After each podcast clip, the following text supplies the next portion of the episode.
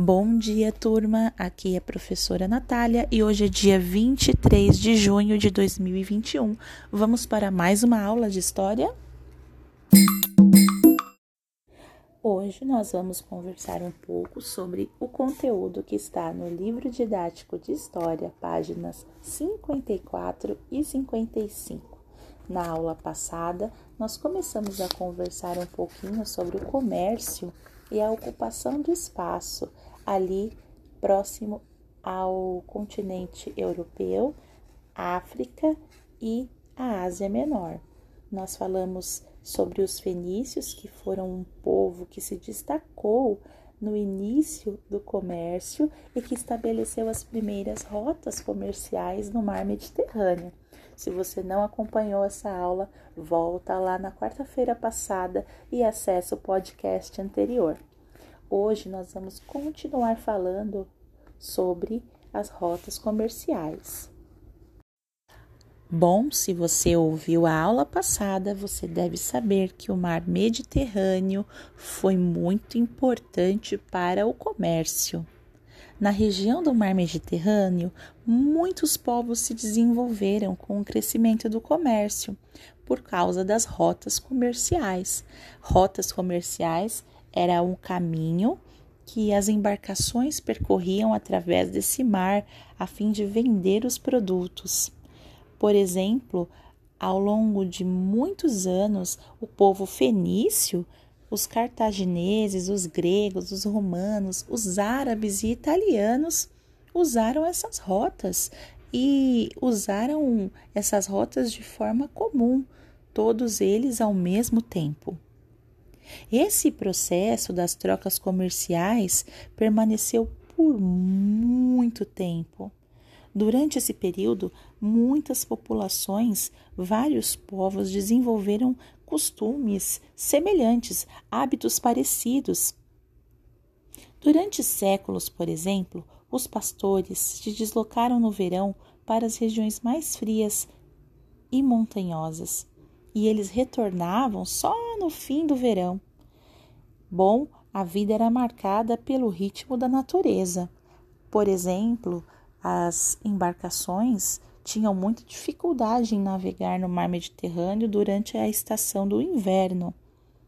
As mudanças culturais eram um pouco mais lentas, pois dependiam muito do ritmo da natureza.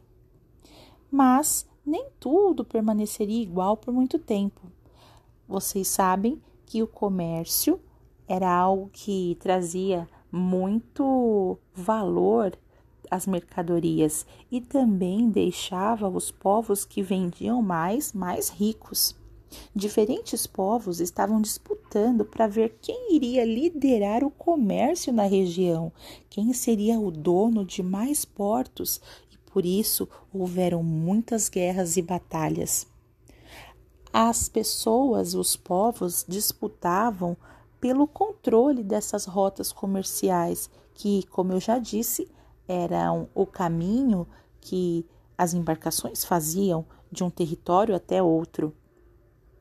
Bem, essas batalhas foram bem uh, sangrentas e algumas transformações começaram a ocorrer, como, por exemplo, uh, as desigualdades sociais.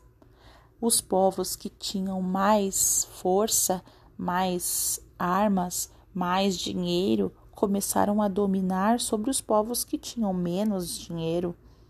E isso gerou também uma atividade de submissão daqueles que tinham menos dinheiro ou eram mais fracos ou tinham menos armamento. O comércio era uma atividade muito preciosa e imprescindível e eu diria muito necessária à vida das populações, de todas as populações, mas ele também produziu conflitos políticos e sociais e gerou desigualdade entre as pessoas, aqueles que tinham mais produtos para vender, aqueles que tinham mais dinheiro, mais armamento, mais e melhores embarcações, eles tinham a liderança. Eles tinham a liderança do comércio e a liderança das rotas e também dos portos.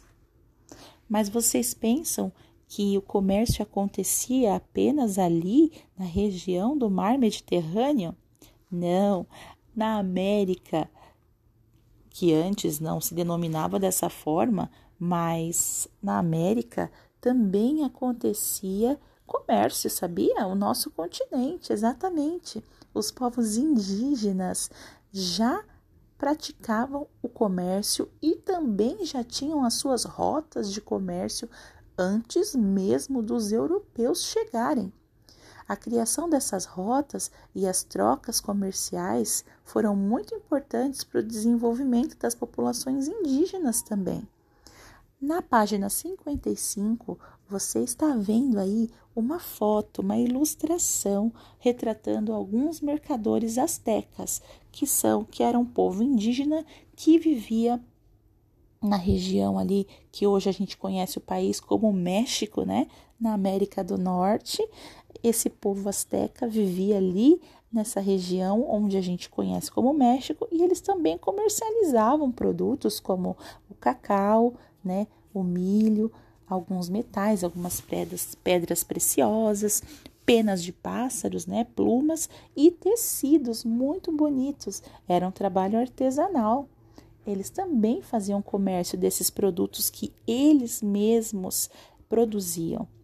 Então, é, o comércio antigo tem muito a ver também com os povos indígenas que viviam em nosso continente. Bom, espero que você tenha conhecido um pouquinho mais sobre o início do comércio no mundo e aguardo você na próxima aula. Antes de eu terminar esse podcast, eu tenho que te dizer para responder os exercícios 4 e 5 da página 55, mas não se esqueça, realize novamente a leitura da página 54 e do textinho que tem ali em cima na página 55, grifando as partes mais importantes do texto. Um grande beijo para vocês. Ótimo dia, até mais!